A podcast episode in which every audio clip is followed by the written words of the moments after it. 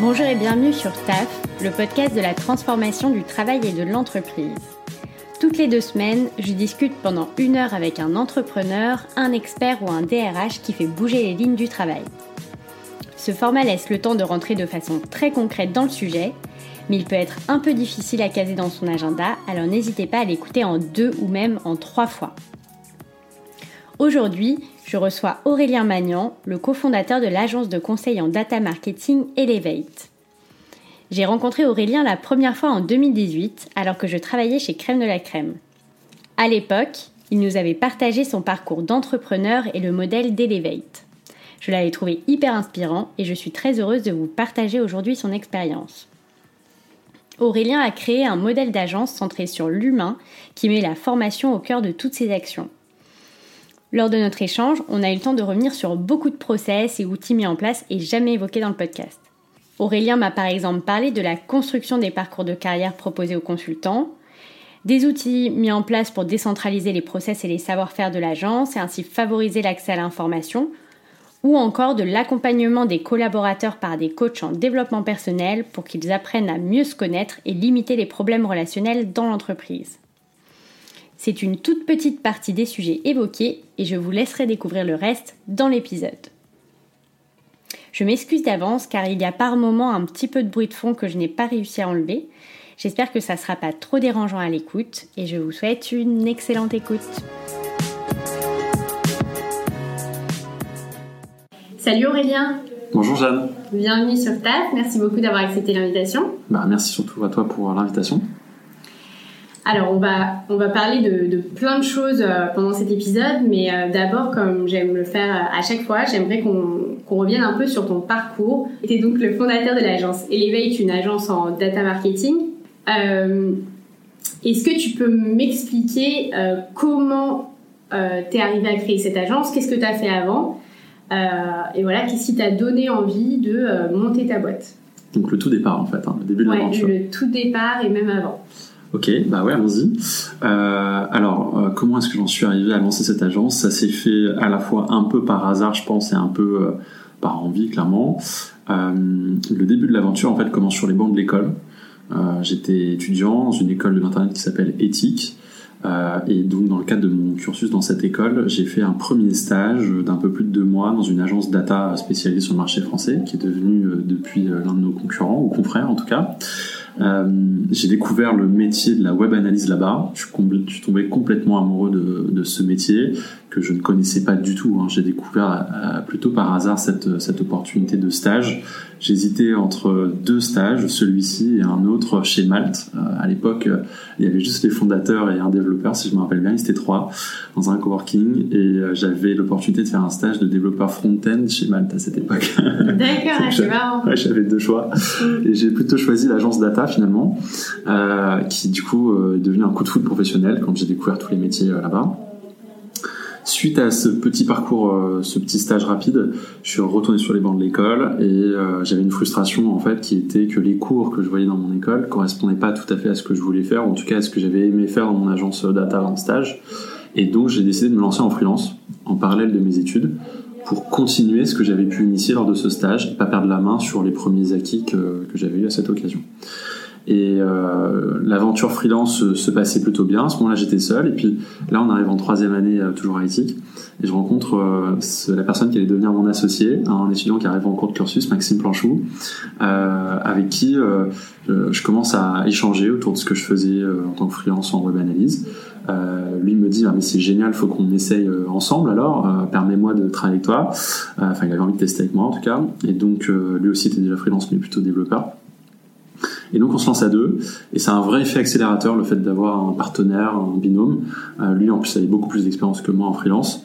Euh, ce regard extérieur aussi permet de se tirer vers le haut, de se challenger. Et donc euh, on est parti pour faire du freelance à deux. Ça a tellement bien marché qu'à un moment on avait atteint le plafond de chiffre d'affaires auto-entrepreneur en quatrième année. Euh, et donc à ce moment-là, se poser la question de soit on arrête de travailler pour nos clients, soit on structure en continu mais sous la forme d'une société. Ça, c'était le premier constat. Deuxième constat, c'est que en fait, la charge de travail commençait à exploser parce qu'il y avait de plus en plus de clients qui nous sollicitaient pour des missions et en parallèle, on n'était toujours que deux pour les réaliser ces missions. Donc à un moment, euh, ça rentrait plus dans l'agenda. Et à mesure qu'on prenait des missions, notre ambition montait. Et on avait de plus en plus l'envie d'aller chercher des sujets plus ambitieux, plus complexes, euh, qui nécessitaient d'être une équipe plutôt que simplement de freelance. Et donc, euh, en dernière année d'études, qui est une année d'alternance éthique, on décide de structurer l'activité non plus sous euh, un format freelance, mais sous la forme d'une agence, à la fois pour répondre à cette ambition, pour répondre à cette charge de travail, pour pouvoir monter une équipe et pour pouvoir déployer une première vision qui commençait à se dessiner autour de la customer centricity, la customer experience et du customer knowledge grâce à la donnée. Ça, c'était le début. ok. Et est-ce que à ce moment-là, tu as, déjà une idée, euh, parce qu'on va, revenir justement sur, euh, ton rôle euh, en tant que RH, en tout cas jusqu'à maintenant, parce que c'est toi qui porté ce rôle-là. et au niveau de l'organisation de ton entreprise, est-ce que tu avais déjà en tête à ce moment-là un, modèle, des, choses que tu voulais mettre en place? Et si oui, quels, étaient les piliers de ce modèle? Comment tu voulais créer ta boîte? Enfin, mm. est-ce que, Quelle vision tu avais euh, de, de l'entreprise? Exactement. Alors oui, c'est intéressant. C'est vrai qu'au début, ça s'est fait, euh, comme tu le vois, un peu de manière pragmatique. Hein, le lancement de l'agence, c'était pas calculé quand on était freelance. On n'avait pas anticipé, on n'a pas une vision à 5 ans de demain, on sera euh, agence conseil, data marketing, puis etc. En revanche, à mesure qu'on prenait des missions et que donc on se confrontait à la réalité du marché au terrain, qu'on voyait aussi des pitchs d'agence face à nous, on a compris qu'on avait quand même peut-être l'opportunité de trouver notre place sur ce marché et de se différencier. Et donc oui, la vision, elle s'est constituée, elle s'est cristallisée un peu en cinquième année d'études, là, au démarrage, euh, au lancement de l'agence. On avait déjà une première vision. Quelle était euh, cette vision? C'était d'abord de se dire, il faut qu'on propose à nos clients des consultants, des experts du métier, capables d'intervenir sur toute la chaîne de valeur de la donnée. Là où bonne partie, euh, à l'époque, des agences data concurrentes avaient plutôt pris une approche en silo d'expertise par étape sur la chaîne de valeur. Et donc il y avait par exemple l'équipe des techniciens qui ne faisaient que de la collecte de données, que du paramétrage d'outils, et c'est tout. Et puis à côté, il y avait l'équipe des consultants qui eux faisaient que le facing client, le relationnel, les analyses, mais pas du tout la partie technique. Et ça crée plein, de frictions ça dans les projets puisque euh, lorsqu'on silote et qu'on spécialise comme ça trop les tâches, il y a un risque de déperdition d'informations au cours du projet entre les différentes euh, étapes de celui-ci, euh, et puis euh, des latences, parce que si le technicien n'est pas disponible et que le consultant dépend du technicien pour répondre à la question du client, eh ben, la question du client attend des jours et des jours, et ça crée de la frustration et des retards sur le projet. Donc on voyait une baisse de qualité, une baisse de vélocité au delivery, et tout ça nous est dire que être end-to-end, bout en bout, avoir des consultants capables d'intervenir sur toute la chaîne de valeur avait vraiment de l'intérêt. Bien sûr, ça cache un challenge, ça. C'est pas pour rien que les concurrents à cette époque n'avaient pas pris le parti pris de, de, de faire ça. C'est qu'il faut énormément former son équipe. Il y a un gros effort, un gros investissement en formation, parce que qui dit toute la chaîne de valeur, qui dit bout en bout, dit consultant pluricompétent, mi-technique, mi-business, et donc en capacité à la fois d'échanger avec un développeur sur du HTML, du CSS, du JavaScript autre, et puis aussi d'échanger avec un directeur marketing sur ses KPI, sa stratégie, sa vision. Donc bien sûr, c'est un challenge, mais on a préféré le relever. Euh, dès le début pour structurer toute l'entreprise autour de ça. Euh, à côté de ce pendant formation, il y a aussi un pendant knowledge management. Il fallait structurer la connaissance en interne. Et donc, alors qu'on n'était que deux avec Maxime, je me rappelle au début, on commençait déjà à décentraliser tous nos process, à les rédiger, à les mettre à l'écrit. Euh, comment faire un audit data marketing, comment recéter un tracking, comment faire une analyse attribution-contribution, comment faire une restitution d'analyse à un client, etc. De façon à ce que si demain d'autres personnes se joignaient à nous dans l'aventure, ils aient euh, des premières guidelines, euh, des premières méthodes qui puissent appliquer pour bien délivrer le travail et avoir une sorte d'homogénéisation de la qualité. C'est-à-dire, quel que soit le consultant qui accompagne la société pour laquelle on travaille, eh bien, un certain niveau de qualité puisse être garanti euh, au, au, delivery. Ok.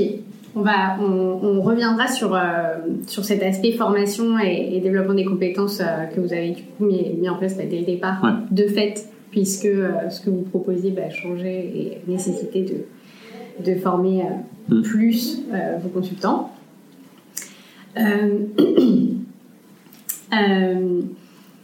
Comment, toi, depuis le début, du coup, ça fait trois ans, trois ans et demi que Elevate existe. Depuis le début, tu t'occupes euh, des, des, RH, du coup, parce que donc on y reviendra, mais donc ça fait peu de temps que tu as recruté une chargée de recrutement, mais avant c'était toi qui avais euh, tous ces casquettes. Euh, comment ce rôle-là, comment tu prends ce rôle-là et, et qu'est-ce qui t'intéresse plus, qu'est-ce qui t'intéresse moins, enfin voilà, pourquoi, si ça te plaît, pourquoi ça te plaît hmm. bah, C'est vrai que que ce soit Maxime, mon associé ou moi, tous les deux, quand on s'est lancé dans l'aventure au début, on, venait du métier euh, qu'aujourd'hui euh, on ne fait plus en quelque sorte, puisqu'on est devenu directeur associé avec d'autres fonctions. C'est-à-dire que l'origine on était freelance en web analyse.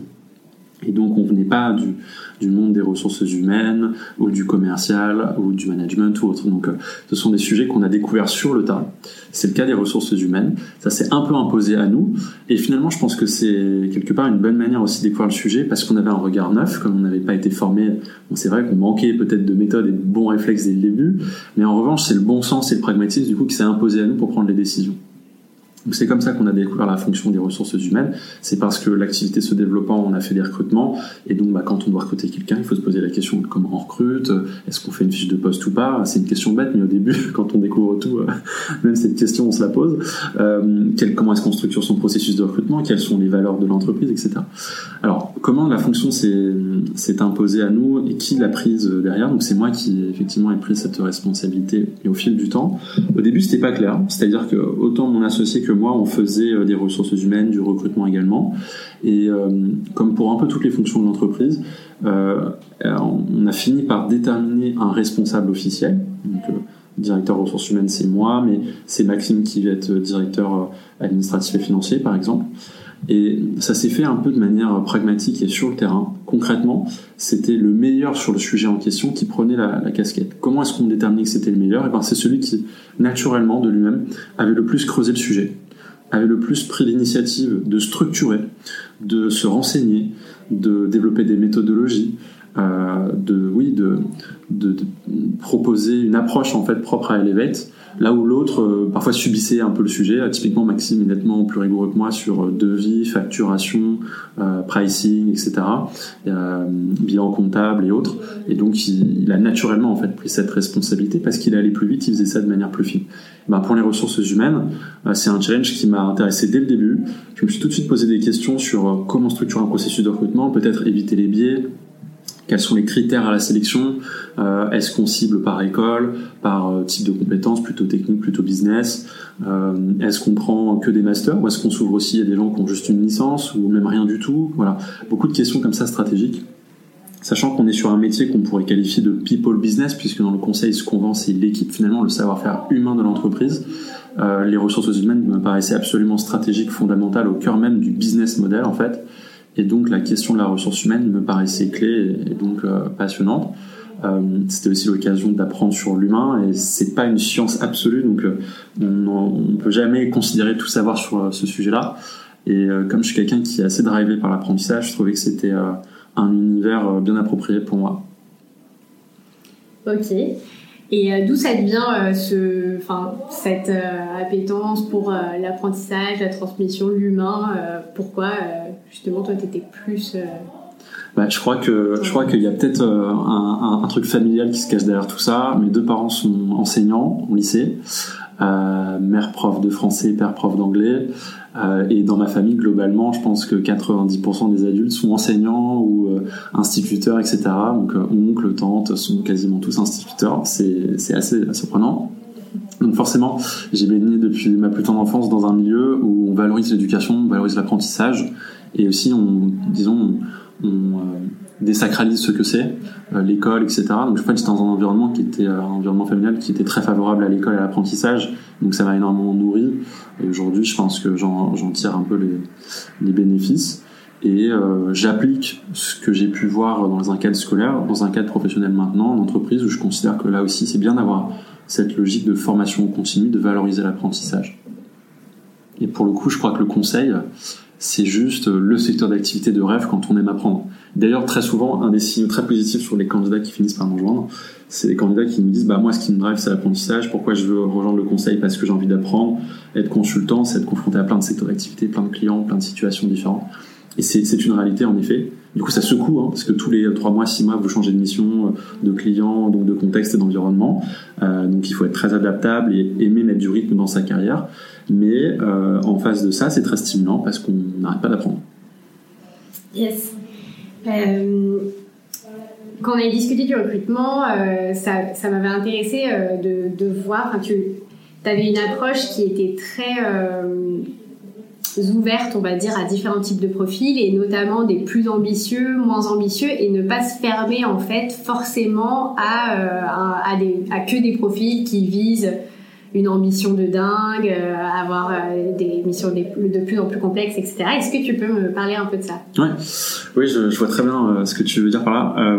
en effet, en fait, chez nous, on a, structuré un peu le développement des carrières chez l'Elevate au sein d'un parcours de carrière. On propose un parcours de carrière à nos consultants. C'est quoi ce, ce document qui est accessible à 100% de l'équipe?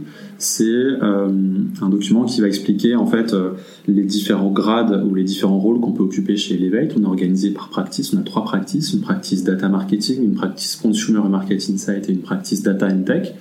Les consultants qui nous rejoignent rejoignent en fait l'une de ces practices, l'une de ces communautés. Euh, et dans une practice, on a différentes typologies de missions et de talents. On va avoir pendant la practice data marketing des web analyses, des consultants qui font de la testing ou de la data vise, et dans la practice data and tech, des consultants qui font plutôt de la data analyse, du data engineering, de la data science, etc. Et donc chaque practice a son parcours de carrière, structuré par niveau de seniorité. Donc je peux être consultant junior, consultant confirmé, consultant senior, manager, expert, etc. Euh, et il est possible donc d'avoir des parcours passerelles d'une practice à une autre. Et donc, quand on, a mis en place ce parcours de carrière, quelle était l'idée? Ben, L'idée, c'était de favoriser euh, la progression euh, en interne. Et l'idée aussi de proposer donc, ces parcours de carrière aux consultants, c'est quoi? Ben, C'est de se dire que à l'étape du recrutement, on va avoir des profils qui ont plutôt un état d'esprit qu'on va appeler fast track, c'est-à-dire très ambitieux, l'envie de progresser très vite dans leur carrière, très vite passer de junior à confirmé, senior, etc., pour même potentiellement sauter un échelon au passage. Et on a des consultants pour lesquels c'est pas le cas, pour lesquels ils veulent vraiment suivre le parcours complet, junior, puis confirmé, puis senior, avec une vitesse peut-être moins forte d'ascension. Euh, alors c'est intéressant, il y a certaines entreprises, je pense, qui se passeraient de talents qui ne pensent que fast track. Je pense que d'abord, c'est un peu hypocrite, parce qu'en vérité, il n'y a aucune entreprise, même les, entreprises qui, disent ne préférer que les profils fast track qui en ont. Je crois que c'est inhérent dans une équipe, on a des leaders, on a un ventre, euh, on a une majorité de talents qui, qui évoluent à une vitesse moyenne, et puis on a quelques, quelques personnes qui sont un peu contre-performantes ou en deçà des autres. Et, ça, quelle que soit en fait euh, l'entreprise et les processus de recrutement. Du coup, je, pense qu'il y a une petite hypocrisie qui se cache derrière tout ça. Et donc, si, on casse le vernis, euh, le, beau discours, je crois que la réalité, c'est que dans une équipe, tout le monde ne va pas à la même vitesse. Et en tant que manager, on a la responsabilité de suivre et d'adapter du coup les missions et le contexte de chacun dans l'équipe à ses, à ses intentions au moment euh, en question, au moment à l'instant T. Parce que c'est ça qui est intéressant avec les talents qui n'ont pas encore un mindset fast track comme moi ils nous rejoignent, c'est que ça peut se révéler après coup. C'est un peu comme un étudiant euh, qui euh, au lycée traîne un peu des pieds à 12 de moyenne et voilà, et qui arrive à l'université, mettons, découvre sa voie et explose en plein vol à ce moment-là et boum, et d'un coup devient un, petit génie de, de son métier. Bah, même principe, je peux avoir été euh, moyen euh, voilà, dans ma carrière sur les trois premières années. Et puis j'ai un changement soit de vie personnelle, soit professionnelle. Je rencontre un manager hyper inspirant, j'ai un poste ultra euh, adapté à mes attentes, et d'un coup je me révèle. Et donc c'est pas uniquement dans le cadre du processus de recrutement qu'on peut garantir que tous les profils qui nous rejoindront soient, sont fast track. Et, et d'ailleurs, c'est pas parce qu'au début ils souhaitent pas être fast track, je dirais, mais plutôt slow track, qu'ils deviendront pas fast track ensuite. Et donc il vaut mieux plutôt s'adapter, je pense, aux humains il vaut mieux avoir une organisation organique qui s'adapte, qui s'adapte aux people qui nous rejoignent, plutôt que d'imposer aux people une organisation assez rigide qui les contraint et qui étouffe tout le monde. Et donc proposer des parcours de carrière comme ça, qui ont l'intelligence de dire, bah, certains iront plus vite que d'autres, mais on aura la souplesse de s'adapter, permet de laisser le temps à ceux qui ont besoin, de temps, de se trouver, de se former, de trouver leurs preuves pour ensuite euh, cartonner. donc on a plusieurs exemples comme ça euh, dans l'équipe de talents qui, euh, mettons au début, nous ont sur la pratique data marketing et euh, pas forcément euh, en pleine performance. Euh, et puis quand on a ouvert la practice Data and Tech, récemment on a lancé donc deux nouvelles practices, la practice Consumer Marketing Insight et la practice Data and Tech. On l'a trouvé leur voie, on comprit en fait que le métier pour lequel c'était fait était peut-être plus technique et moins business que prévu, etc. Ou plus centré sur du data engineering, donc du déploiement d'infrastructures, de données, plutôt que sur de l'analyse. Et, et, donc c'est aussi à mesure que l'entreprise se développe et donc que de nouvelles opportunités apparaissent que des talents peuvent s'exprimer. Ça, je crois que c'est assez important. Mm. C'est clair, mais c'est hyper intéressant et assez courageux euh, de d'en parler, je trouve, ouvertement et que ce soit voilà, un sujet euh, simple finalement et, ouvert. Et, et, je pense que ça favorise, quand tu dis qu'il y a des profils fast track, enfin qui sont pas forcément fast track, qui finalement vont se révéler à un instant T, mm-hmm. je pense que c'est justement parce que vous les accompagnez d'une certaine manière parce qu'il n'y a pas cette, une pression forcément qui serait contre-productive. Enfin voilà, je trouve ça hyper intéressant. Comme, comme modèle. Quoi. Ouais, c'est un modèle qui se veut plus responsabilisant aussi sur l'équipe, c'est de dire on vous fait confiance. Et en fait, quand on accorde la confiance aux, collaborateurs, bah, comme par miracle, ils se responsabilisent et ils sont à la hauteur de, cette confiance. Euh, alors pas tous, hein, soyons pas naïfs, mais l'immense majorité en vérité. je trouve que ce modèle, pour en avoir testé d'autres au préalable, est plus performant que des modèles qui vont contraindre euh, ou qui vont tenir un discours un peu caricatural, euh, qui est de dire non mais tout le monde doit top scorer à la fin de son année en ayant fait 130% de ses objectifs. C'est pas réaliste. Et, et, en vérité, ça révèle pas forcément les bons talents, euh, et c'est pas la bonne, c'est pas la meilleure manière de révéler les spécificités, euh, les personnalités, les savoir-faire de chacun dans une équipe. Enfin, moi en tout cas, je vois mon entreprise comme un peu comme une équipe de foot. Tout le monde peut pas être numéro 10 en fait. D'ailleurs, il n'y a pas besoin que de numéro 10 dans une équipe, dans une entreprise, tout comme dans une équipe de foot. Il faut aussi des défenseurs, il faut aussi des ailiers, et c'est eux qui vont participer ensuite à ce que le, la balle finisse dans le but.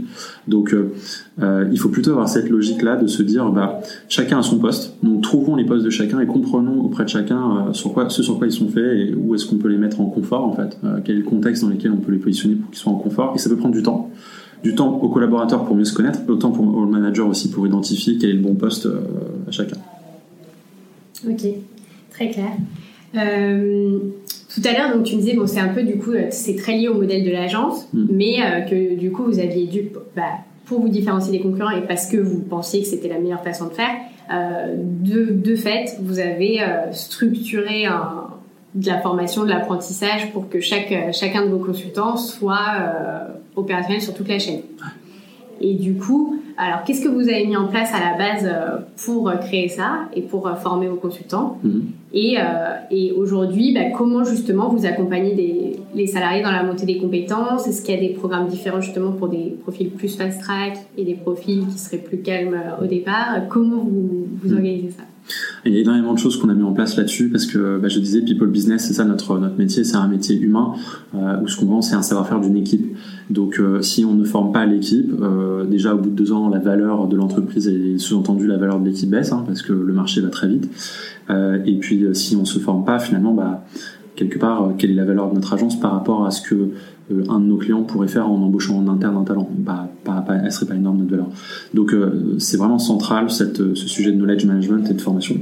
Qu'est-ce qu'on a mis en place? On a mis en place un knowledge center sur Confluence en l'occurrence, mais ça aurait pu être un autre outil. Et d'ailleurs on envisage éventuellement de migrer vers Notion par exemple. donc dans cet outil, on retrouve tous les process, toutes les méthodologies de l'agence. Donc euh, tous les livrables types qu'on produirait pour une société qu'on va accompagner vont figurer dans ce, dans ce Knowledge Center. On va trouver un template type d'audit, un template type d'analyse, un template type de plan de marquage, etc. Et puis on va trouver des méthodologies, donc un peu comme des recettes de cuisine qui expliquent aux consultants qui nous rejoignent, bah voilà, quand euh, tu vas faire une analyse de segmentation client euh, sur une base de données CRM, tu as différentes typologies de segmentation, segmentation RFM, segmentation PMG, etc. Quels sont les avantages et les inconvénients de chacune de ces méthodologies? Comment la dérouler, quels sont les points d'attention à avoir, quelle est la durée moyenne de, déploiement de la méthodologie 1 versus la méthodologie 2, etc. Donc ça fait en fait, en quelque sorte, l'idée c'est de décentraliser le savoir-faire des profils les plus seniors de l'entreprise pour que tout le monde ait à peu près le même niveau d'information. Et après, ça se joue au mérite et au sérieux de chacun en lisant les fiches et puis en se les appropriant pour délivrer la mission. Ça, c'est le premier point, mais c'était important, je pense, d'avoir ce travail de décentralisation parce que un vrai risque dans les agences que j'ai vu euh, dans tous mes stages, euh, mais je crois que d'autres personnes, pour en avoir parlé avec beaucoup de personnes sur le marché, l'ont constaté aussi, beaucoup d'agences ont un risque qui est le suivant.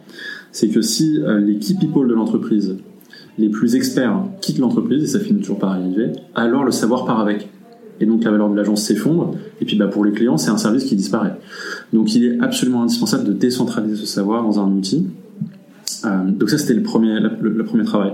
Le deuxième travail c'était de fournir des templates au type de livrables. Ça je l'ai dit, c'est lié à ce confluence. Euh, en parallèle, on va animer deux fois par mois des REC, ce sont des ateliers euh, retour d'expérience qu'un consultant va animer pour le reste de l'équipe, où il revient sur sa mission, un projet qu'il a réalisé, pour le présenter au reste de l'équipe. Euh, donc voilà une manière aussi de faire connaître en fait les missions qui sont menées euh, en interne et puis partager des découvertes. Euh, donc ça c'est un point important. en complément, on a proposé à l'équipe du un service de coaching et donc on a des coachs, des coachs à la fois en développement personnel et puis en langue étrangère. Donc on va avoir des coachs en allemand, en anglais, en espagnol, etc. de façon à ce que des consultants qui évoluent pour des clients basés à l'international et sur une langue qui est peut-être souvent l'anglais, mais parfois aussi l'allemand, le brésilien ou autre, on a des cas de figure comme ça, en espagnol, et bien, et bien de pouvoir les aider à monter en compétence sur ces, sur ces dimensions-là coach en développement personnel parce qu'on voit que quand on est consultant, à mesure qu'on monte en seniorité, on est de plus en plus sur des sujets relationnels, relationnels clients, mieux se connaître, on doit manager une équipe, etc. Euh, et, donc il faut, euh, il faut être accompagné. Souvent c'est bien d'avoir un regard extérieur, quelqu'un de très senior pour, euh, donner son avis, répondre à des questions structurantes, aider à mieux se connaître, mieux comprendre ses difficultés et les surmonter en, en, faisant, en travaillant des situations types. Par exemple, pour les consultants qui s'apprêtent à avoir un entretien auprès de l'un de nos clients pour prendre une mission, on leur propose parfois de rencontrer un coach en amont pour travailler leur présentation, comment je pitch mon parcours, comment je valorise les missions que j'ai réalisées, comment je travaille la pédagogie, parce qu'on est sur un métier qui est assez abscon, avec beaucoup de termes techniques, un jargon. Comment est-ce qu'on le vulgarise auprès de clients qui n'ont pas tous à être euh, eux aussi des experts Donc voilà un certain nombre d'initiatives qu'on a, qu'on a lancées. Ok, merci.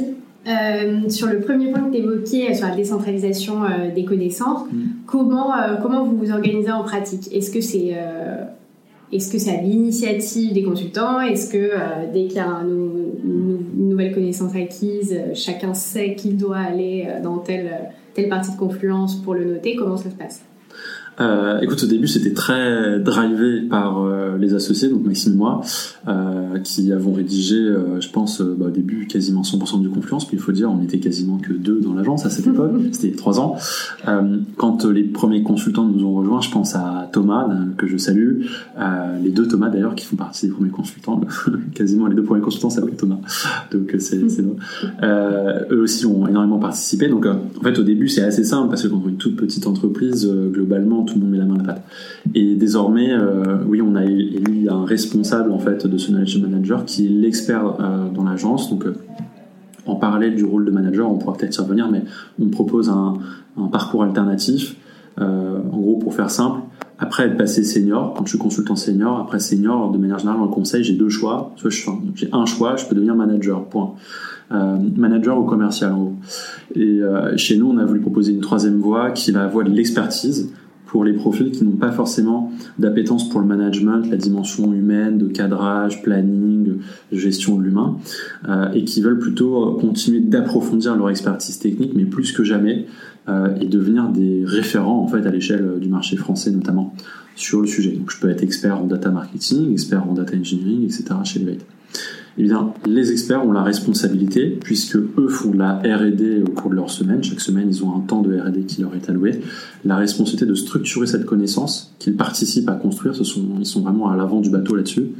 Et donc, c'est eux qui sont en charge de s'assurer que notre euh, knowledge center est à jour, euh, que les connaissances, les méthodologies, les savoir-faire de l'agence correspondent euh, un peu aux innovations de marché, voire même sont en avance. Et pour ça, on a, euh, nourrit euh, des partenaires, avec les éditeurs de solutions du marché, avec Content Square, avec AVTST, avec Cater Internet, avec Mixpanel, etc., de façon à avoir une vision euh, en avant-première de la roadmap de ces outils, donc anticiper les prochaines fonctionnalités à venir. Partager également avec les équipes techniques de ces solutions sur des contraintes techniques qu'on peut identifier, les limites des outils, les aider en fait à driver cette roadmap. Et de notre côté aussi avoir toujours réponse à nos questions. Quand on touche aux limites d'un outil, on peut partager avec eux euh, et donc euh, proposer à nos clients un service de trop de valeur ajoutée parce qu'à la pointe en fait de ce qui se fait euh, sur le marché. Donc ce sont ces experts aujourd'hui qui, portent cette responsabilité. Ok, très cool. justement, est-ce que tu peux me parler un petit peu plus euh, des euh, différents parcours de formation verticaux, horizontaux qui existent chez vous. Oui, euh, en effet, en fait, j'ai parlé des parcours de carrière, donc c'est lié à ça. c'est que donc on a ces fameux parcours de carrière qui sont, oui, eux verticaux, hein, c'est-à-dire bah, je, je, monte en seniorité au fur et à mesure que j'avance dans ma carrière, je passe de junior à confirmé à senior. Ça, ce sont les parcours en évolution verticale. Euh, passer le rôle de senior chez nous, une petite innovation, disons qu'on propose, c'est que j'ai le choix entre devenir manager ou bien expert, puis senior manager ou senior expert. Euh, mais en complément de ça, dans la mesure où on a une grande diversité de missions qu'on peut proposer euh, à l'équipe. Hein. On va faire des missions de collecte de données, des missions d'analyse de données, des missions d'unification, de visualisation, d'activation de la donnée. Et euh, si on prend sous un autre prisme, concrètement, on parle de projets de data analyse, de data science, de data visualisation, de data engineering, de web analyse, d'AB testing, etc. Eh bien, l'idée c'est de se dire, bah, étant donné qu'on a cette grande diversité de missions, quand même je démarre chez Elevate en tant que web analyste, euh, il est important que je puisse avoir pas mal d'options d'évolution dans ma carrière. Et donc, si demain j'ai envie de découvrir une dimension plus technique en allant faire du data engineering, euh, est-ce que j'ai la possibilité de le faire? Réponse oui chez Elevate. On a proposé des parcours passerelles qui, eux, sont horizontaux, qui vont permettre de passer d'un parcours de carrière euh, de la practice data marketing vers un parcours de carrière de la practice data and tech ou CMI. Et donc, passer d'un rôle de web analyst à un rôle de data analyst, data engineer, data scientist, par exemple. Évidemment, ça s'improvise pas. Et donc, euh, d'où l'importance, encore une fois, d'avoir ce knowledge center, hein, dans lequel euh, le consultant va pouvoir commencer à lire les premières méthodologies, se frotter à la réalité du métier.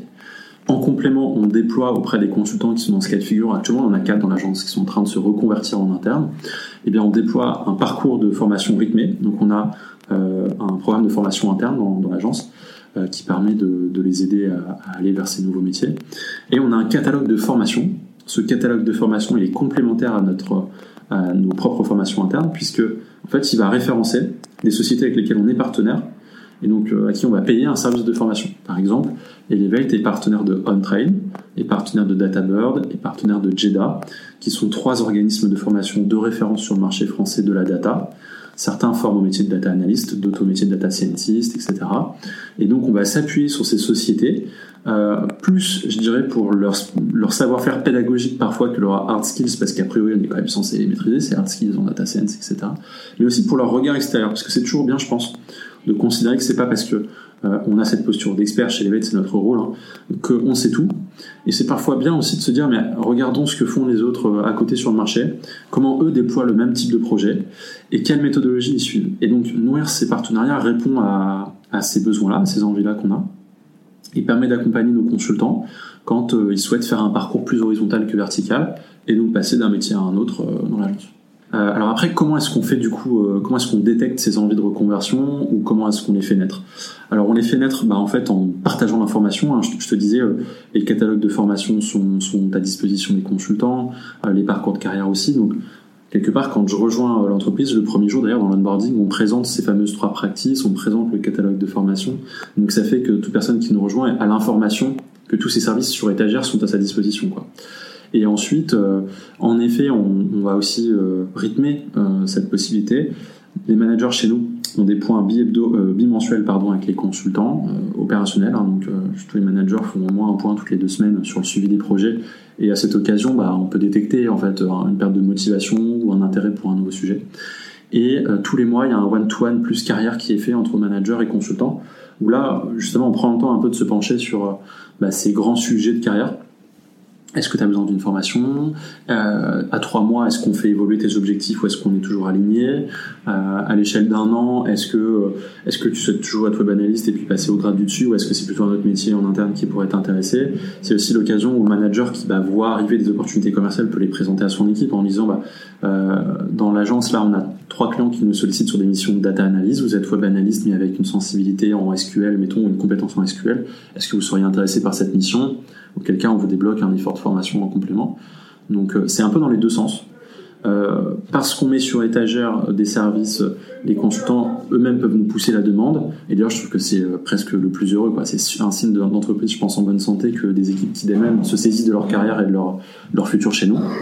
Mais en parallèle, je pense aussi le rôle des managers que d'aider parfois à susciter des vocations ou à aider les consultants à avoir plus clair, à structurer la, la prochaine étape de leur carrière. Et donc, ces points one-to-one sont aussi là pour ça. Ok, c'est hyper intéressant, oui, ce côté-là, euh, de pouvoir, enfin, de savoir qu'en fait, il y a plein de possibilités de développement de ta carrière qui, qui hmm. s'offrent à toi et que tu n'es pas forcément dans un truc complètement linéaire.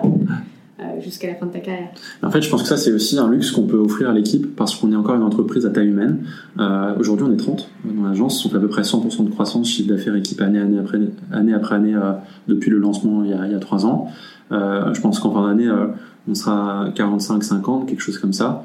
Et, euh, Et donc en fait, euh, bah, quand, tu regardes cette croissance, tu te rends vite compte qu'il y a des besoins un peu à tous les étages de l'organisation. Il y a des besoins sur euh, les sujets de direction, conseil, d'accompagnement des clients. Il y a des besoins en, en, tant que consultant dans toutes les pratiques. Il y a tous les niveaux de seniorité. Il y a aussi des besoins d'experts. Il y a des besoins de managers. Et donc euh, forcément, c'est avant tout les talents qui sont déjà en interne chez nous qui pourront aller chercher ces responsabilités. En plus, ils ont un historique chez nous qui fait qu'ils ont le contexte de l'entreprise, ils ont vécu les différentes étapes de développement qui les rendent d'autant plus légitimes à prendre ces fonctions-là, quoi. Donc c'est un luxe qu'on peut s'offrir et c'est vrai que je me dis un cabinet qui a peut-être déjà 200, 300, 400 consultants voit peut-être plus de positions déjà prises et donc euh, propose, euh, je me présume, des parcours de carrière un peu plus figés et plus standards, euh, verticales et, moins horizontaux. Il y a une autre question qui m'est venue en t'écoutant. pour les consultants qui passent manager, mm-hmm. Comment ça s'organise Parce que c'est une vraie question euh, que je me pose. Le management, je me dis que c'est pas inné euh, de pouvoir devenir un bon manager et c'est des grandes questions. Il y a beaucoup de maintenant de coaching, de coach manager. Enfin voilà, c'est un métier qui est en pleine transformation aussi, je pense, le métier manager. Euh, comment vous faites pour, pour accompagner ces consultants vers un poste de management? Bah, ce qui est bien, je crois, c'est que on a vécu nous-mêmes ce shift assez récemment avec mon associé, donc on est un peu en capacité de de, de, se rendre compte de ce que ça implique, euh, des, des, difficultés euh, inhérentes à la chose, et en même temps, parce qu'on est encore très jeune, et parce que finalement nous-mêmes on n'a pas fini de faire nos arbres, je pense, sur le management, eh bien, euh, on n'est pas toujours, on touche parfois nos limites, on n'est pas toujours en capacité de répondre à toutes les attentes de tous les consultants qui deviennent managers chez nous. Donc honnêtement, et c'est pour ça que j'écoute ton podcast avec attention, euh, je suis encore en train d'apprendre hein, sur le sujet. Donc, euh, Il y a un autre très bon podcast sur le sujet qui s'appelle Chef. Ah, je connais qui pas. Interroge des, des managers et c'est que des managers. ah bah, euh, Merci pour la reco. J'écouterai ça ce soir en rentrant. Euh, parce que oui, en effet, euh, c'est encore un sujet sur lequel on travaille, donc je n'aurais pas la prétention de dire qu'on a, qu'on a tout compris sur le sujet, loin de là. Mais en gros, qu'est-ce qu'on fait? On est en train de designer, c'est un peu, c'est une update là que je te donne, enfin un, un, inédit que je te donne. Okay. C'est pas encore exclusivité les mecs. Exactement, exclusivité. C'est pas encore déployé dans l'entreprise. Je suis encore en train de travailler dessus, donc c'est pas encore en place, mais j'y travaille. On est en train de concevoir un programme qu'on qu'on appelle actuellement Next Leader Elevate, qui s'adresse justement aux consultants seniors qui s'apprêtent à devenir manager. Ce programme vient euh, les accompagner tout au long de ce, ce, switch, en fait, ce shift entre senior et manager. Et donc, qu'est-ce qu'on va y trouver? Des choses qu'on a déjà mis en place. Les managers qui sont chez nous actuellement ont un dîner chaque mois avec les associés pour parcourir tous les sujets stratégiques de l'entreprise. Euh, donc on parcourt tout, euh, les sujets commerciaux, stratégiques, le business plan, les chiffres, tout, le recrutement, les décisions touchy. on peut s'offrir ce luxe encore une fois parce qu'on est encore une petite société et donc le nombre de managers est restreint. C'est assez facile du coup à gérer, on n'est pas 15 autour de la table.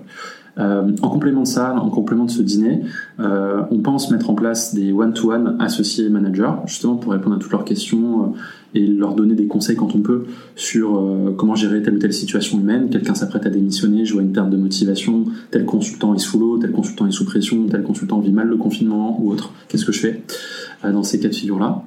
Euh, on leur met à disposition nos managers des coachs, comme je te, je te, le disais tout à l'heure. Mm. je pense notamment à, à l'une de nos coachs qui a plus de 25 ans de carrière, donc 15 ans en tant que DRH d'Yves Rocher Monde, donc qui a nettement plus d'expérience que moi, mon associé, et, et, qui a vécu, je pense, beaucoup plus de situations que nous deux réunis. Et, et, du coup qui est très bon conseil en fait et qui nous coach aussi d'ailleurs Maxime et moi sur ces sujets humains donc ça ça peut les aider et également, toute personne qui devient coach chez nous passe à ce moment-là, euh, qui passe manager, pardon, euh, passe à ce moment-là un test de personnalité. On utilise le test DISC. Sais pas si tu, tu connais. Non, c'est une méthodologie, je crois, assez standard. Dans il y a différents types de tests de personnalité celui-ci fait partie des grands classiques à ma connaissance. Et en fait, in fine, tu sors avec euh, différentes visualisations de ta personnalité. Ah si, je crois que je Et tu sors avec des couleurs en fait. Et je crois que, en tout cas, moi j'ai deux couleurs, mais je crois que c'est pour tout le monde comme ça, euh, avec une couleur qui correspond plutôt à sa posture naturelle et une couleur plutôt pour sa posture adaptée. Et ça permet de mieux se connaître. En tout cas, moi quand je l'ai fait, ce test ça a été vraiment révélateur pour moi. J'ai compris euh, avec qui du coup est-ce que j'étais à l'aise de travailler, avec qui jusqu'à présent je rencontrais des difficultés, et maintenant que je me connaissais mieux, j'étais en capacité parfois de les lever ces difficultés. Et donc on s'est dit bah tiens, on va appliquer ça à tout le monde, puisqu'on voit que en tout cas pour nous, Maxime et moi, euh, ça a eu euh, des effets bénéfiques. Euh, et bien se connaître, c'est fondamental en fait quand on manage, puisqu'on va manager des gens avec toute personnalité, des gens qui nous ressemblent, des gens qui nous ressemblent moins, et forcément dans le lot, ça fitera plus ou moins bien avec tout le monde. et comprendre pourquoi ça fit plus ou moins bien parce qu'on se connaît mieux nous-mêmes et donc on connaît les choses qui nous agacent ou, nos, points d'amélioration, etc., aide euh, à faire preuve d'empathie et à s'adapter auprès des autres. Ouais, c'est hyper intéressant. J'allais te demander bah, justement comment, enfin pourquoi apprendre à mieux se connaître aide à bien manager. Hmm. Et tu as déjà un peu répondu. Ouais. Et, euh, et c'est chouette, c'est super d'accompagner les. Enfin, je pense que ouais, c'est super pour les consultants et pour les managers d'avoir un accompagnement coach extérieur sur, euh, sur ces sujets-là. Parce que je pense aussi que bien se connaître aide. Je crois que c'est d'ailleurs la base du coaching. Euh, il y a un gros travail sur soi quand on forme des coachs professionnels. Mm-hmm. de, il y a un gros travail de connaissance de soi et de pour remarquer comment on gère ses émotions, la façon dont on a de recevoir tel ou tel message, mieux communiquer pour mieux communiquer aussi. Exactement. Oui, puis en fait, c'est disons que cette responsabilité managériale, euh, elle n'est pas forcément innée chez tout le monde. Certains sont vraiment faits pour ça, d'autres moins. typiquement, euh, moi, je, ne pense pas euh, être, être naturellement bon manager de base. c'est pas inné chez moi, clairement. Et du coup, j'ai dû euh, essuyer un peu les plâtres avec l'équipe euh, et euh, avoir quelques gamelles avant de déjà reconnaître que, en effet, j'avais clairement pas les bons réflexes sur la partie management et ensuite pour identifier des, des, axes d'amélioration, d'autres approches, d'autres méthodes. Et franchement, ce regard extérieur fait gagner du temps, dépassionne aussi le débat parce que c'est compliqué en fait pour les gens qu'on manage de nous donner un feedback qui est vraiment toujours 100% transparent, caché direct. Euh, donc euh, ils peuvent pas toujours tout nous dire de manière transparente, pleine et entière, c'est normal. Et ce coach peut parfois détecter euh, bah, en fait des traits de personnalité, des, choses qui nous agacent, des, choses qui sont toxiques en fait dans le management, ou, ou l'inverse, hein, on a aussi des points très forts sur lesquels on peut encore travailler. donc c'est important ouais, d'avoir ce service-là. Ok. Euh, quand on avait parlé de management, on avait, euh, tu m'avais aussi parlé de la culture du droit à l'erreur euh, chez Elevate, que je mhm. trouvais intéressante. Est-ce que tu peux m'expliquer un petit peu cette culture du droit à l'erreur? Ouais. bah oui, c'est fondamental. En fait, donc la culture du droit à l'erreur, c'est quelque chose dont on est très fier chez Elevate et qu'on revendique ferme, fort. ne pas faire d'erreur, c'est ne pas apprendre. Ne pas apprendre, c'est ne pas progresser. Ne pas progresser, c'est ne pas innover. Ne pas innover, c'est à terme ne pas avoir de valeur ajoutée pour ses clients. Donc, si on refait le truc dans l'autre sens, il faut faire des erreurs. Mm. Pas toutes les erreurs, hein. il y a différentes catégories d'erreurs. Une erreur critique, c'est compliqué. Euh, il ne s'agit pas, de, par exemple, de mentir, de ne pas respecter, je sais pas, les délais euh, près d'un client et de se trouver des excuses. Ça, c'est des erreurs qui sont critiques et, et pour lesquels il n'y a pas vraiment d'excuses valables. En revanche, mettons euh, un cas de figure assez classique, euh, je suis consultant, je dois paramétrer un outil, je me suis planté, euh, j'ai mis un filtre dans Google Analytics qui fait que ma donnée remonte plus et donc le client pendant deux jours n'a plus de données. Mince, j'ai pas respecté peut-être la méthodologie qu'on m'avait communiquée sur mon Knowledge Center, ou je l'ai pas lu, ou je l'ai pas compris. la bonne attitude à avoir, c'est de le reconnaître, tout de suite lever l'alerte à son manager ou, ou puis aussi auprès du client pour l'en informer et identifier, monter un plan d'action pour résoudre euh, le problème. Donc euh, hop, je retire le filtre erroné, je le corrige et je vérifie ensuite que la donnée est bonne. C'est un exemple assez trivial mais qui illustre bien l'idée.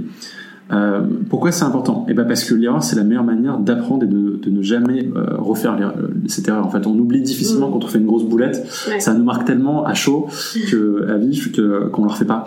Donc ça accélère le processus, le processus d'apprentissage et c'est inhérent au processus d'apprentissage. C'est-à-dire qu'on ne peut pas apprendre sans se tromper un, un nouveau-né qui commence à apprendre à marcher euh, après 6 mois, 9 mois, je sais pas à quel âge en fait on apprend à marcher. je crois que c'est plutôt 12, euh, ah. même 12 que 6. je, je m'aventure sur un... c'est un, c'est un génie. Euh, très précoce. Très, précoce. je m'aventure sur que je maîtrise moins là.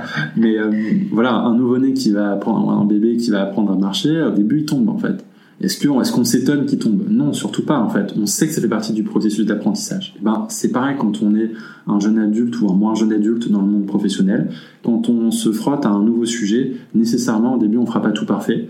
Et, euh, et c'est pas un problème, au contraire c'est un bon signe, c'est le signe qu'on apprend et donc on sort de sa zone de confort. Euh, donc ça c'est fondamental et il y a peu d'entreprises finalement qui laissent cette marge de manœuvre à l'équipe. Alors après il faut le contrôler, donc euh, il faut mettre des procédures, procédures qui permettent de gérer l'erreur.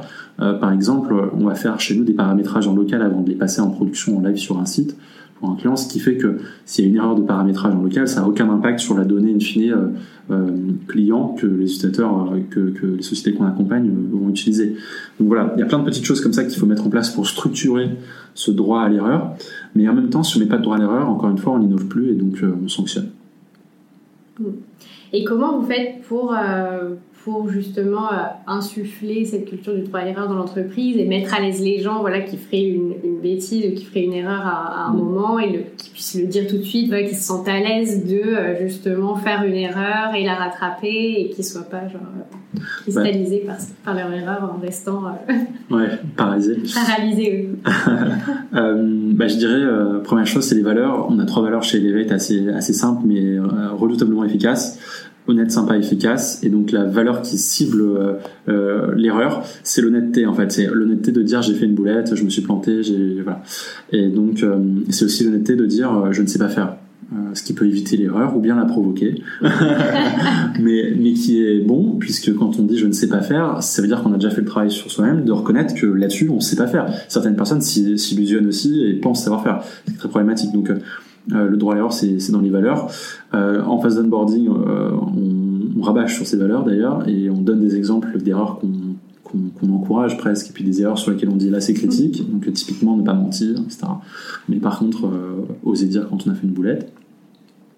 Donc oui, ça passe par, par les valeurs. Et puis après, c'est de temps en temps, en fait, sur, on a un Slack euh, sur lequel on communique, c'est notre logiciel de communication interne. Euh, on a différents channels, dont un channel un peu plus euh, détendu, disons, dans lequel on va partager justement les erreurs pour dédramatiser. Donc en fait, on va mettre en avant et les associer les premiers, les boulettes qu'on a fait. un mail avec un mot mal écrit, un oubli, des trucs souvent drôles, hein, mais ça peut être aussi parfois un peu impactant et sur comment est-ce qu'ensuite on a résolu le problème. Et le dernier point sur euh, comment est-ce qu'on fait pour dédramatiser l'erreur, j'allais dire, bah, ces fameux retours d'expérience. Quand on fait un REX, euh, justement, on est là pour, euh, pour bah, parler aussi des erreurs qu'on a faites au cours de la mission et les présenter aux autres pour que les autres ne les fassent pas. Donc c'est aussi une manière de dire, bah, l'erreur, prenons-la comme, comme une chance, une chance de dire aux autres là où on s'est planté pour que eux ne se plantent pas à nouveau, et donc partager plutôt l'apprentissage qu'on en tire, etc. Euh, et enfin, c'est aussi des débriefs à la fin de chaque mission qu'on mène pour un client, parfois même chaque point de contact, par exemple euh, un call de kick-off, euh, un déj de prise de besoin.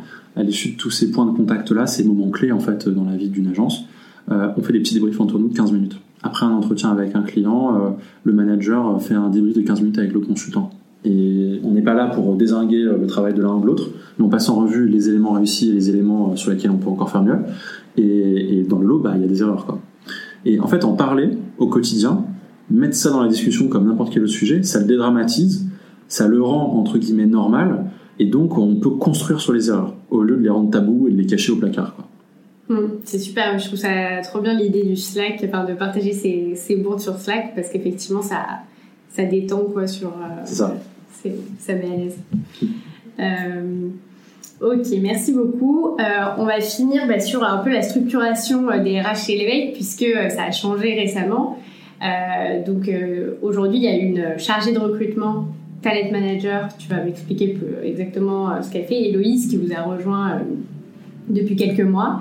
Est-ce que tu peux m'expliquer un peu bah, comment tu as délégué? Pourquoi déjà c'était le bon moment pour Elevate de, déléguer ce, rôle-là RH et People? Euh, et toi, est-ce que, euh, est-ce que du coup tu découvres d'autres choses? Est-ce qu'il y a des, euh, des, missions qui te manquent au niveau des RH Et voilà, qu'est-ce que tu délègues Qu'est-ce que tu gardes toujours aujourd'hui chez Elevate Et quels sont les prochains enjeux RH? Est-ce que ce département va continuer à se développer? Hmm. Il y a plein de questions dans ta question. Ouais, il y a plein de questions. Si j'en oublie, tu me dis. Hein. Ouais, ouais, je reviendrai dessus. Mais euh, alors, la première question, si je me trompe pas, c'était euh, pourquoi déléguer à ce moment-là et quel est le rôle, on va dire, d'Héloïse, donc qui est mm. Talent Acquisition Specialist chez nous, c'est son job title exact, disons. Mm. Euh, alors, pourquoi est-ce qu'on a délégué à ce moment-là? Alors, elle est arrivée chez nous, Héloïse, il y a à peu près six mois. Euh, et pourquoi cela? Eh bien parce qu'on voyait qu'on avait un plan de recrutement qui devenait sacrément ambitieux maintenant. Euh, le plan de recrutement qu'elle a dans les mains, c'est de recruter 28 personnes dans l'année. Donc ça fait à peu près deux personnes et demie par mois, un, petit peu plus de deux personnes et demie par mois si on considère qu'il y a deux mois de vacances dans l'année. Euh, c'est chaud et c'est quelque chose que je ne pouvais pas tenir en autonomie en parallèle des autres sujets que je dois, je dois gérer. Ensuite parce que je voulais monter d'un cran la qualité. donc c'était à la fois pour une raison quantitative dans ce plan de recrutement, c'est de dire ah bah tiens on recrute de plus en plus, donc ça devient de plus en plus compliqué de le gérer en autonomie. Et en parallèle, c'est on voulait mieux faire aussi, améliorer l'expérience candidat, structurer l'activité recrutement, monter en qualité. Et ça, ça passe par avoir quelqu'un qui, on sait le métier, ce qui n'est pas mon cas, hein, je me suis formé sur le terrain, mais je suis pas d'origine talent acquisition spécialiste, disons. Et, et c'est avoir quelqu'un qui est dédié à ça, temps plein dans l'entreprise. Louise, euh, je peux t'assurer que j'ai vu la différence en six mois entre l'avant et après. Elle nous a retourné l'agence dans tous les sens euh, dans la fonction euh, people euh, et c'est vraiment spectaculaire. elle nous a équipé d'un ATS qu'on n'avait pas jusqu'à présent. elle a mis en place des process de préqualification des profils avec des questions type par job title et niveau de seniorité, etc. elle m'a aidé à construire le parcours de carrière. Les entretiens annuels, on les a renforcés avec elle. On a lancé un pulse survey pour avoir une vision 360 feedback des consultants au cours de l'année. Enfin, il y a vraiment beaucoup de projets internes qui ont été lancés. Euh, et puis, euh, elle assure un niveau de réactivité que je pouvais pas assurer sur les candidatures, sur les relances, sur le suivi des candidats. Euh, il y a aussi une phase d'explication. Hein, quand on refuse un candidat, l'idée c'est pas de présenter ça comme une sanction ou un jugement fermé définitif, c'est plutôt de tirer vers le haut le candidat qui n'a pas été accepté chez nous, en lui expliquant pourquoi et en lui donnant peut-être des, des, euh, des, éléments, des conseils qui pourraient l'aider à ce que la prochaine fois qu'il vienne chez nous, il réussisse son processus de recrutement. Puisque finalement, on est assez aligné sur les intérêts candidat-entreprise, à ce que toute personne qui candidate euh, soit recrutée. J'ai envie de dire, ça serait le scénario idéal pour mm. nous, on serait hyper efficace, ça voudrait dire. Mm. Donc, euh, voilà quelques raisons qui nous ont amené à nous dire, tiens, c'est le moment de, de, de déléguer, euh, si je puis dire. Après, qu'est-ce que j'en ai tiré? Ben, En fait, c'est passionnant, parce que du coup, c'est une personne en plus que je dois manager, je dirais, euh, sur un métier qui n'est pas le mien, alors qu'elle est experte du domaine, elle vient vraiment d'une formation sur le sujet. Donc c'est presque elle, plus elle qui m'a appris de choses que moi je lui en ai appris, je te remercie. Je, je crois que vraiment ça se fait dans C'était l'objectif. Ouais, clairement. Mm. Disons que moi je peux peut-être lui donner euh, une vision, une intention, etc. Mais euh, elle est très au clair sur la manière de, de faire en fait, le comment. Euh, je peux peut-être lui dire le, le, quoi, mais le comment, c'est elle qui trouve le chemin, les approches, les méthodes, et c'est spectaculaire de ce point de vue-là, c'est vraiment un plaisir. Euh, donc c'est plutôt ça le binôme qu'on a ensemble. C'est assez horizontal. Euh, au début, quand même, je lui transmettais aussi la vision, enfin, disons l'expertise un peu data, puisque c'était euh, la première fois qu'elle recrutait des profils, euh, la deuxième fois qu'elle recrutait des profils data, elle avait déjà une première expérience en agence data, mais disons, ça devenait une expérience très sérieuse là. Avant, elle était en alternance, donc c'était un peu plus light. Donc oui, il y a aussi ça, lui transmettre un peu la connaissance du métier en question. Mhm. Euh, et après, tes autres questions? Euh, bah, Je sais plus, mais par exemple, du coup, qu'est-ce que vous avez mis en place ou qu'est-ce que vous projetez de mettre en place pour améliorer l'expérience candidat? Là, tu mhm. m'as déjà parlé du, du mail de retour, de refus de candidature. Je trouve ça super intéressant de, de faire un truc personnalisé et déjà personnalisé et ensuite euh, voilà pouvoir apporter même des conseils euh, lors de ces refus c'est génial mm. est-ce que vous avez d'autres euh, d'autres projets pour améliorer cette expérience oui on suit via notre ATS le temps de retour en fait au candidat entre il candidate chez nous combien de temps on met pour pour répondre et puis ensuite à chaque étape pareil combien de temps on met pour répondre deuxième point on a lancé des ateliers de formation euh, en interne auprès des consultants qu'on va appeler consultants recruteurs, donc les consultants qui participent au processus de recrutement. Chez nous, le processus de recrutement, il est structuré en trois, parfois quatre étapes. Euh, une préqualification téléphonique avec Héloïse, justement. Ensuite, un entretien d'à peu près une heure et demie, euh, au cours duquel le candidat rencontre sa prochaine manager, sa future manager, et un consultant ou une consultante senior de l'agence. Et puis une troisième étape, où il va rencontrer les associés, donc Maxime et moi.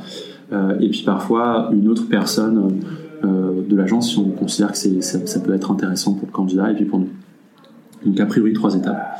Euh, une préqualification téléphonique, puis deux entretiens d'une heure et demie chacun, avec chacun une étude de cas, des questions situationnelles, et aussi on va contrôler la maîtrise de l'anglais.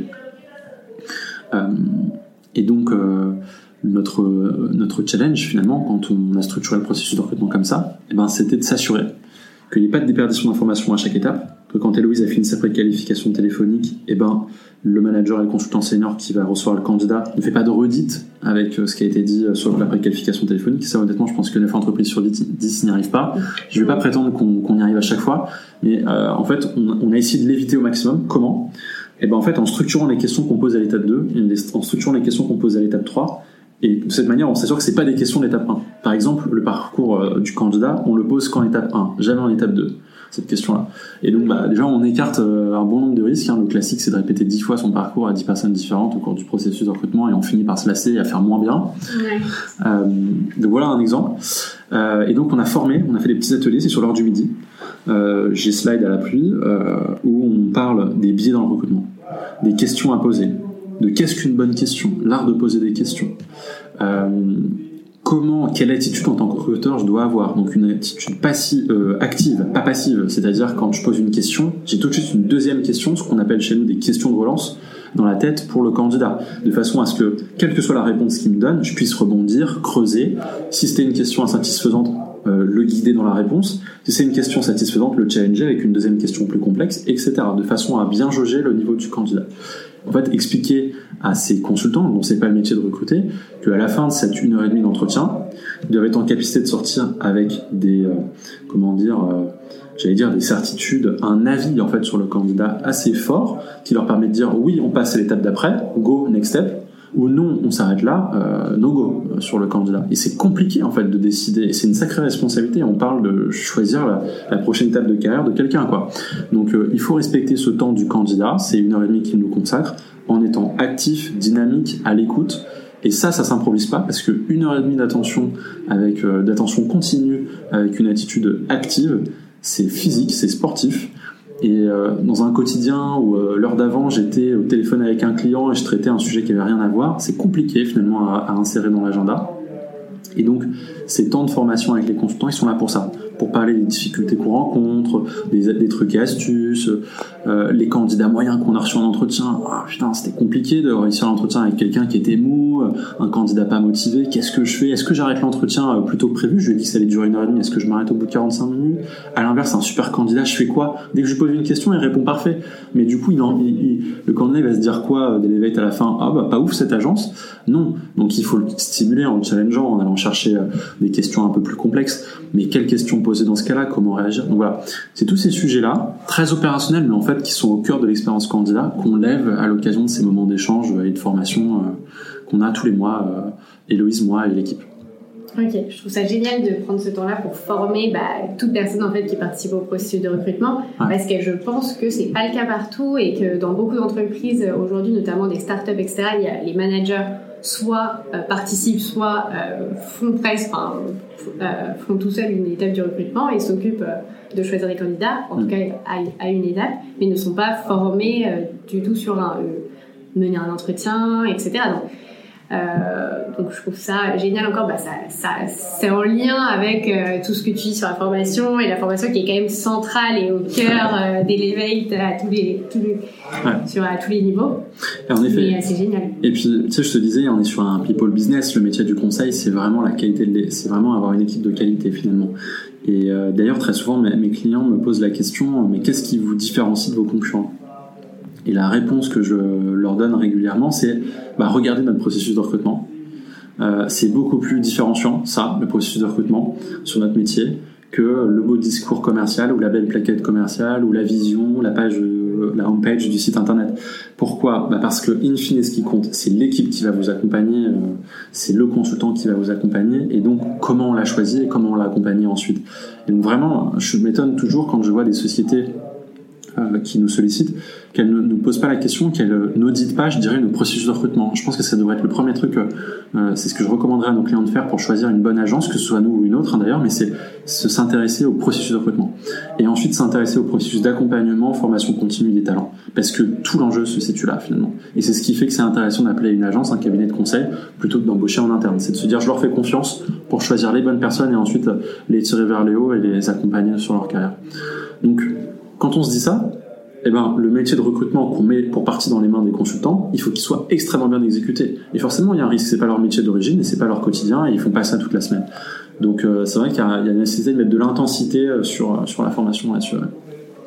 Génial. En tout cas, c'est un bel exemple et, j'espère que ça inspirera plein de boîtes de conseils pour faire pareil parce que c'est génial. Enfin, je trouve ça génial comme façon d'organiser les choses et de, et de gérer ses, ses compétences et ses talents en, en interne. Ah ben, en effet, euh, je crois qu'on a, des confrères sur le marché qui, euh, eux aussi, euh, euh, recrutent de manière rigoureuse. Hein. On n'est pas du tout les seuls, j'ai pas cette prétention-là, j'ai pas la prétention de dire ça. Donc, je pense qu'il y a sur le marché français des très belles agences qui, suivent ce principe-là. Et puis dans le lot, il y a aussi des sociétés euh, qui sont un peu plus euh, en dilettante sur euh, les processus de recrutement. Ça correspond, je pense, aussi à une réalité de taille. plus vous êtes gros, moins c'est facile de maîtriser la qualité des processus de recrutement. C'est absolument évident, je crois. Et également, plus vous grandissez fort, plus la tentation est grande en fait, de, de baisser en qualité et en exigence sur le recrutement. Pourquoi? Parce que si vous avez 15 opportunités de mission votre équipe est déjà à 100% staffée. Euh, Qu'est-ce que vous faites en fait euh, Il faut recruter, d'accord, mais les missions elles doivent démarrer demain, donc il faut recruter dans l'urgence. Et qui d'urgence dit souvent bah, moins exigeant, euh, on peut passer à côté de certains points, etc. Nous, on préfère faire le choix de prendre moins de missions, de se couper d'opportunités de projets, mais de s'assurer que les missions qu'on prend, on les exécute bien, que les profils qu'on recrute sont de qualité, et que donc on pérennise notre croissance. C'est la raison pour laquelle on a fait le choix de ne jamais lever de fonds chez Elevate d'avoir une croissance autofinancée, rentable, donc nécessairement plus lente. Mais en fait, euh, je, je, sens, euh, je pressens un vent sur le marché en ce moment, un retour un peu au pragmatisme et à cette euh, logique qui est de dire la course à la levée de fonds euh, est un peu insensée. Je dis pas que euh, les levées de fonds sont à bannir, loin de là. Je comprends le modèle des levées de fonds et je pense qu'il a ses vertus. Mais pour, en particulier pour les sociétés de conseil qui ont la capacité de se développer en autofinancement, c'est très sain parce que ça met vraiment le pragmatisme au cœur du modèle de développement de l'entreprise. ça met la qualité au centre ça veut dire qu'on se, on se concentre sur ses clients, euh, sur bien les satisfaire, le sens du service. Et quand on est une société de service comme la nôtre, euh, eh ben, heureusement qu'on met le, service au centre. Euh, pourquoi? Parce qu'on va du coup fidéliser ses clients. Hein, si on est bon et qu'on les accompagne dans le temps, euh, je pense à des sociétés comme Solocal, ça fait deux ans et demi qu'on les accompagne. Biogène, ça fait quasiment depuis le lancement de l'agence qu'on les accompagne, donc quasiment depuis trois ans. Et on est passé de un consultant à deux, puis trois, puis quatre qui travaillent pour ces clients-là. Euh, et ça s'est fait euh, par le soin du détail, le souci de la qualité, le sens du service, répondre aux attentes de nos clients, pas précipiter les choses. Euh, leur dire aussi être transparent quand on ne trouvait pas un consultant qui correspondait à leurs attentes, hein, puisque parfois ils nous appelaient pour une mission euh, en régie. On avait un brief, euh, ils nous donnaient une mission et on ne trouvait pas le profil, on a mis trois semaines de plus. On était transparent sur le process, on leur disait bah oui, on a vu des, des, des, profils, mais ils ne nous convenaient pas. T'auraient peut-être convenu, euh, d'ailleurs, mais nous non. et donc euh, on a préféré pas les prendre. Et ils comprenaient. Et euh, je dirais ça c'est, je, je, les, remercie au passage, c'est qu'ils ont su faire preuve de patience sur les phases où on leur disait bah non en fait la mission devait démarrer ce mois-ci, mais on pourra pas. Ce sera le mois prochain. Désolé. Euh, parce que on n'avait pas encore le consultant qui répondait, mais on préférait faire ça et s'assurer que le jour où la personne euh, qui nous rejoint, eh ben on ferait bien le job quoi. Ouais, c'est cool. Et puis du coup, ça marche bien, puisque comme tu disais tout à l'heure, vous êtes à 100% de croissance euh, tous les mois. C'est vrai qu'au final, oui, euh, les Et chiffres sont 28 recrutements euh, cette année. Oui. c'est ça, comme quoi. Grosse, grosse croissance. C'est ça, exactement. C'est, ça reste, ça veut pas dire, euh, oui, faire 2% de croissance, quoi. Après, attention, on est sur des échelles encore où euh, le, le, le pourcentage est, est, important parce que la valeur absolue est encore réduite. Euh, tu vois, quand on passe de, de 15 à 30, on fait 100% de croissance, mais on parle de recruter 15 personnes, donc ça reste encore atteignable. C'est vrai que si demain on était 100 ou 200, je pense qu'on afficherait des chiffres de croissance qui, en pourcentage qui seraient plus faibles, mm -hmm. Mais, mais pour autant qui reste significatif quand on regarde le volume qui se cache derrière. Super. Euh, merci beaucoup Aurélien pour euh, tout, ce, pour ce partage de toutes ces pratiques. Euh, C'était super intéressant.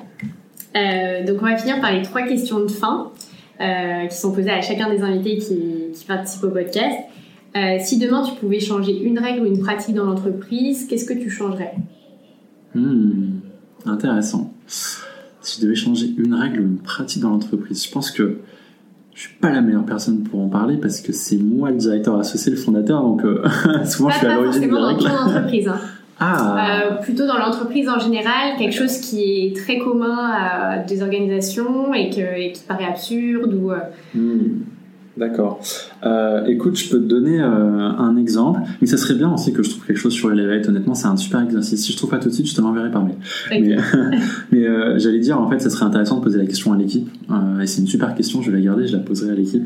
Mais euh, du coup, sur une entreprise au global, bah, un constat qu'on fait, c'est que très souvent, il y a un tabou dans les entreprises qui est de dire je ne sais pas faire ça me dérange énormément. Ça a été une source de frustration pour moi, moi qui j'ai pas beaucoup d'expérience professionnelle parce que avant de lancer ma société, j'ai juste fait des stages. Hein.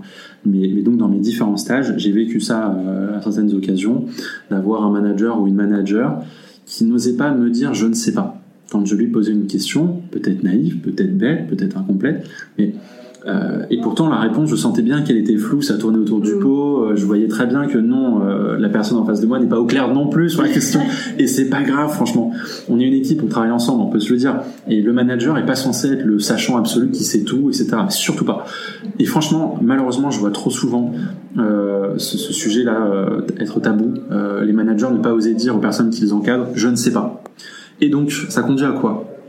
Ça conduit à prendre des mauvaises décisions, à guider les équipes euh, dans la mauvaise direction. Parfois au détriment d'ailleurs euh, du projet et au fait aussi de, de l'équipe en dessous, puisque potentiellement dans l'équipe il y avait quelqu'un qui savait, euh, mais qui n'a pas eu la place pour dire bah moi je propose telle chose, je pense qu'on pourrait peut-être plutôt faire comme ça, qu'est-ce que vous en pensez?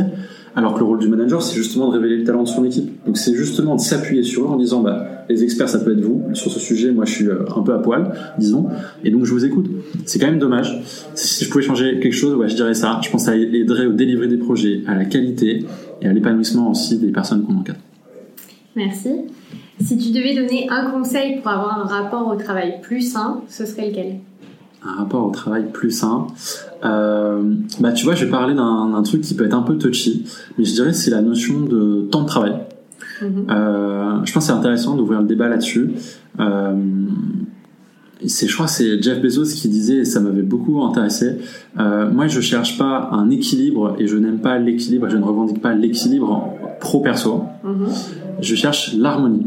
Et donc, il prenait, il prenait, il a imagé son son, son, point en prenant un cercle et en disant chez certaines personnes, le bonne harmonie entre vie pro et vie perso, c'est 50-50 justement. Donc je prends mon cercle, je le coupe en deux.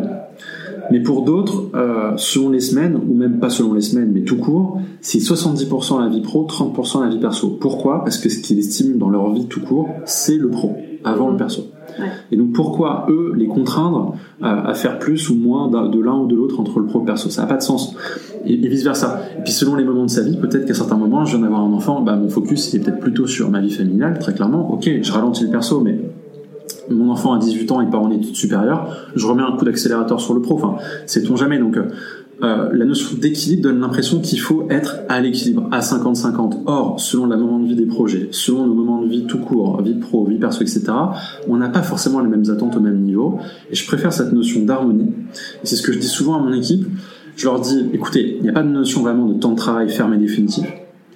Euh, ce qu'il faut, c'est trouver le juste équilibre pour toi. C'est-à-dire, toi, t'es bien, t'es satisfait quand? Est-ce que t'es satisfait quand euh, t'as fini ta journée à 18h et ça de manière continue? Ok, donc du coup, tu trouves ton équilibre pour le coup vraiment comme ça, t'as as vraiment une notion d'équilibre ferme.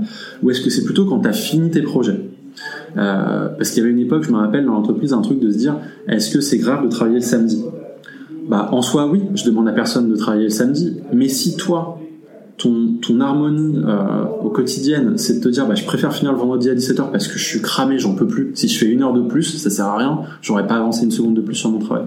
Et que je reprendrai le samedi, mais qui, je suis pour t'en empêcher Donc euh, je pense que c'est intéressant de poser cette question, de reconnaître qu'aujourd'hui on voit que les formats de travail évoluent et qu'on peut travailler en présentiel ou à distance, à Paris ou à Bali. Et eh ben peut-être que demain on pourrait se dire aussi écoutons-nous, si euh, le jeudi à 15h, je sens que je suis cramé, j'ai plus envie, j'ai pas la motivation, et eh ben j'arrête.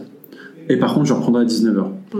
Ou je reprendrai le samedi à, midi. Je trouve ça intéressant de se dire qu'on va essayer de mettre un peu de, de, de flexi, de, de flexi, flexibilité hein, dans, dans, dans notre agenda et donc dans nos horaires en allant chercher l'harmonie plutôt qu'un équilibre rigide qui, je pense, en fait, est juste pas le reflet de comment fonctionne l'humain.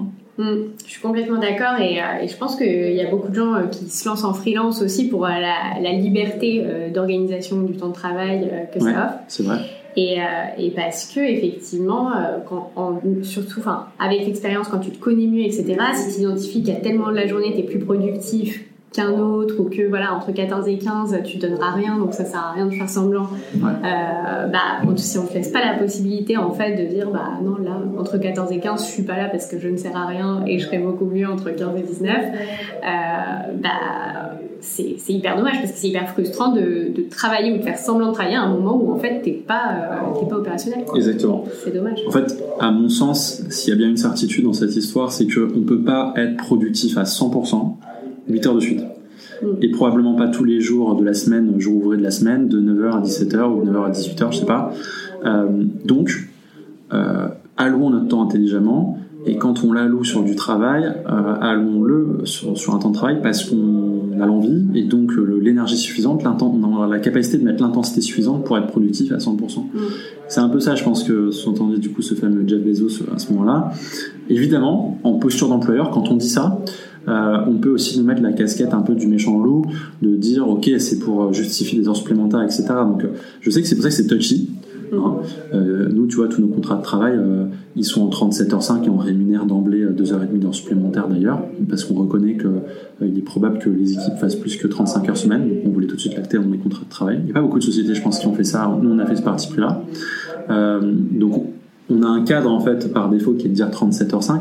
Après la question c'est comment je les alloue ces 37h5 dans ma semaine. Et je trouve intéressant euh, de, se poser la question est-ce que c'est jour ouvré euh, 9h-17h ou pas?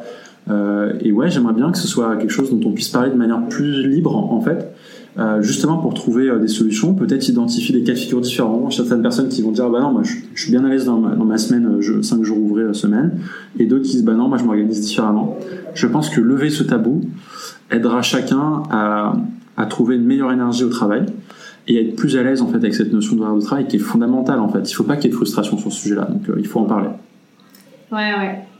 Et je pense aussi que ça aiderait beaucoup d'entreprises qui ont du mal à recruter dans certains secteurs notamment ou à cause de ça, par manque de flexibilité. Et je mm. pense que de réfléchir, et ça va se faire progressivement, hein, on en parle, c'est dans, dans l'air du temps, je pense, de réfléchir à, tout ça. Donc j'ai bon espoir que ça se décante et qu'on progresse là-dessus. Mais c'est vrai que pour tout le monde, en fait, pour l'entreprise, parce qu'elle a tiré l'état qu'elle souhaite, et pour les, les collaborateurs qui, mm.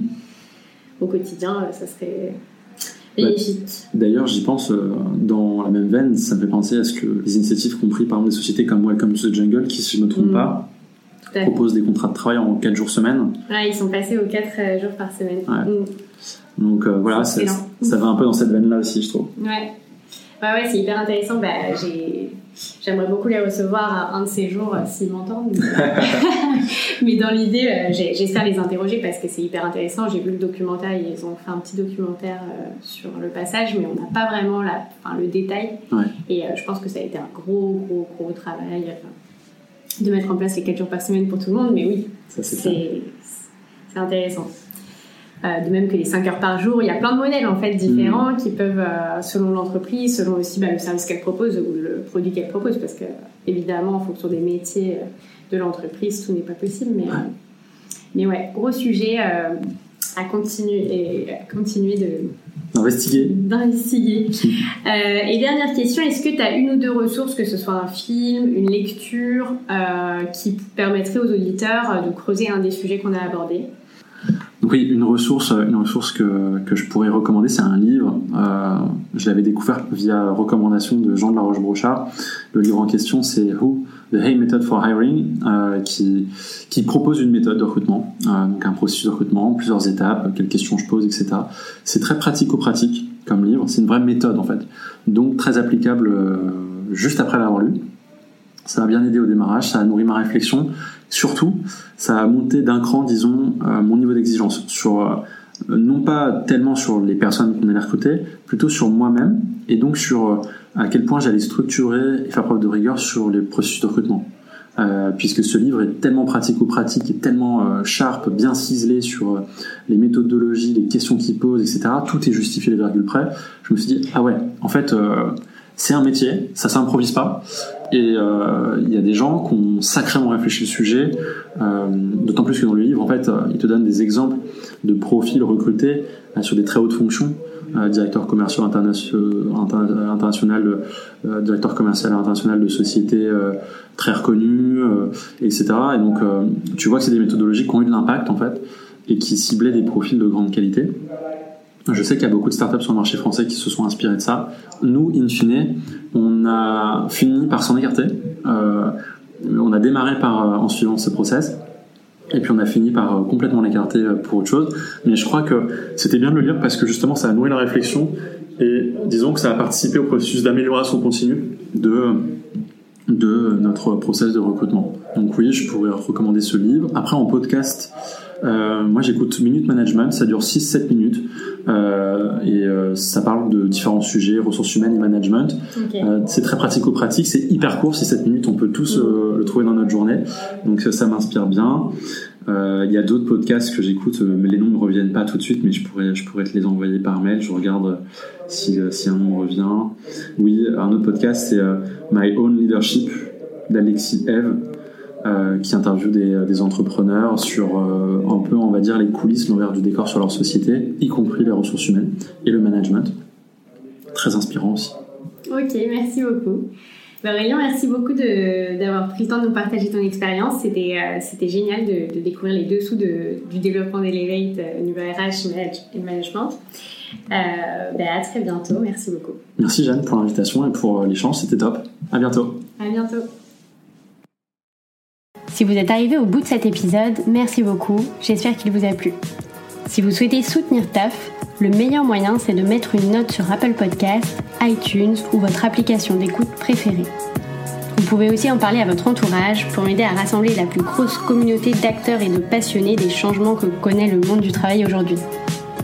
Pour creuser les sujets et recevoir deux fois par mois des ressources complémentaires et les backstage de l'aventure TAF, je vous invite à vous inscrire à la newsletter que vous trouverez en lien dans la description. Enfin, je suis toujours preneuse de vos retours sur n'importe quel aspect du podcast qui m'aideront à améliorer le format au fur et à mesure. Sur ce, je vous souhaite une excellente journée avec ou sans taf.